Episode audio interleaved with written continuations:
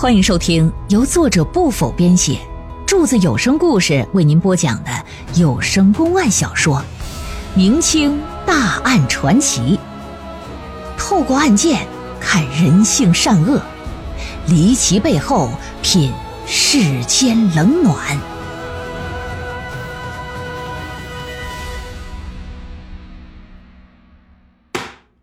书接上回，大太太高兴，这闺女女婿是丁点儿都乐不起来呀。弟弟厉天赐在他们眼里呀，就如同是骨中钉、肉中刺一般，怎么看怎么不顺眼。特别是上志，心想：妈的，我来的时候也没说有这出啊！我在你们家辛苦耕耘了二十几年。既有功劳也有苦劳，就差累出肺劳来了。好不容易熬到今天啊，合着自己忙活半天，我都是为你那小崽子忙活的。我凭啥呀？我该他，我欠他的，他也不是我儿子。思来想去，思来想去，这小子这心呢，可就起了弯弯绕。觉着呢，我不能让你活。我要是让你长大了。有一天肯定得跟我们两口子争夺家产，我不能允许这样的事情发生，啊！一直找机会想把这天赐给害死。对于这个事儿，厉元景早就料到，他心里清楚，要是没有这小儿子上志，那就跟他亲儿子一样；可有了亲骨肉了，那你这玩意儿就不好讲了。亲儿子之间还会发生争夺家产的闹得不可开交的闹剧呢。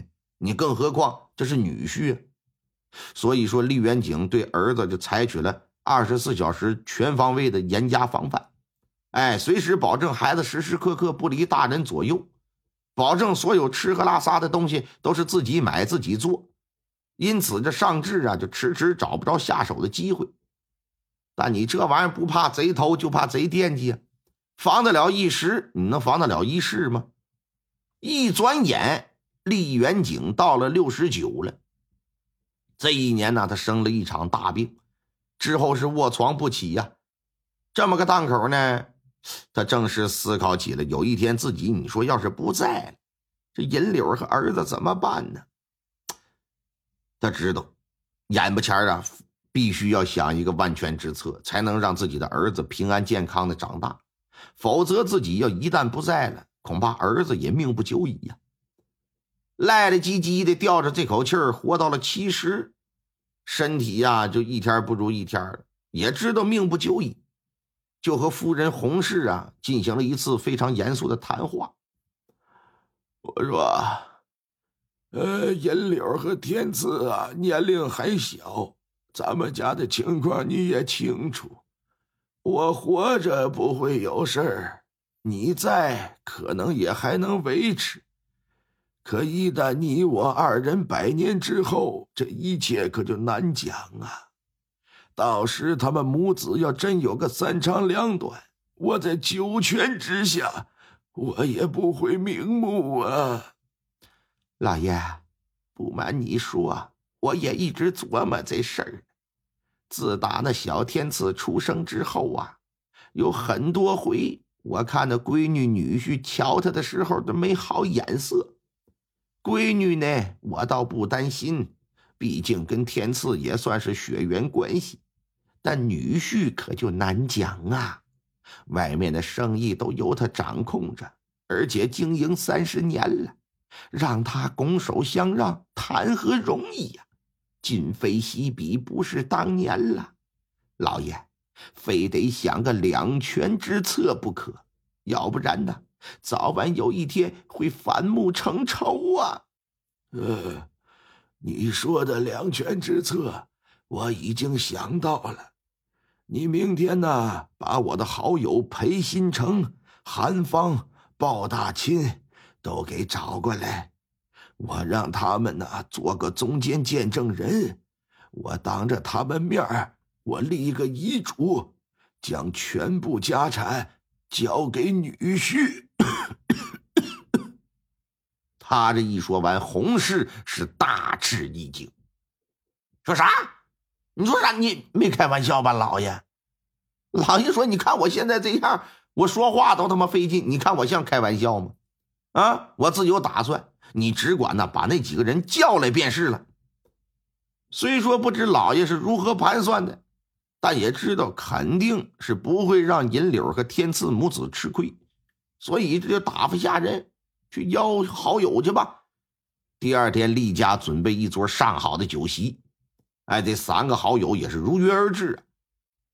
那这三人呢，都是厉元景几十年的老朋友，也都是当地县城里有头有脸的大财主，哎，非常值得厉元景信赖的几个人。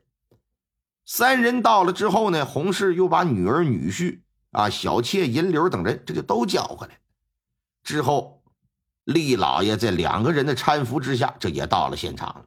你这个时候，你喝什么酒也不管用了，难镇往日雄风了。就酒席宴前坐定了，厉元景就说：“说今日啊，请三位高朋和家里人聚在此处，我呀是想说一下遗嘱的事儿。”尚志在一旁一听，说：“岳父大人呢？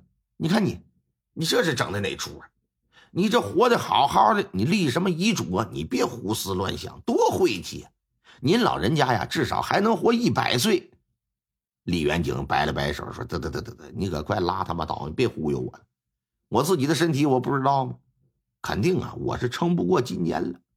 眼巴前啊，趁我头脑清楚，说话利索，有些事还是交代清楚为好。”啊，省着我走了，给你们留下麻烦。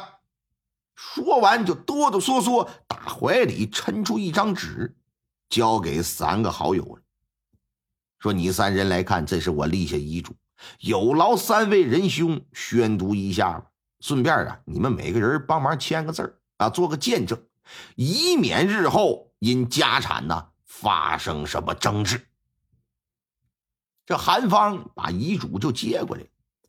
展开之后一看，密密麻麻写着几排小字和顺县立元景妻洪氏，二人因四十岁以前无子，膝下只有一女秀婉，故招赘婿上至上门。啊，生前侍奉，死后殡葬。六十六岁娶妻啊，银柳，生子天赐。为厉家传宗之代之血脉，但此子不可和出嫁之女秀婉女婿尚志相提并论。现家中有良田一千二百五十顷，房屋六十三间，外租房屋十五间，药铺一处，茶房一处，金子五百三十两，银子两千六百两，各种玉器酒香，以及各种其他的财物吧。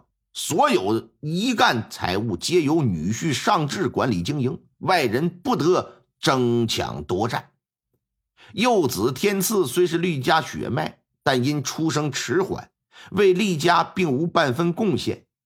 女婿尚志为家中业务操劳三十余载，功不可没，因此二人不可同日而语。现已分家财，女婿执掌。全由幼子天赐无关，女婿之事遵循之前约定。裴新成、韩芳、鲍大钦三位好友今日特此见证。哎呦我的天！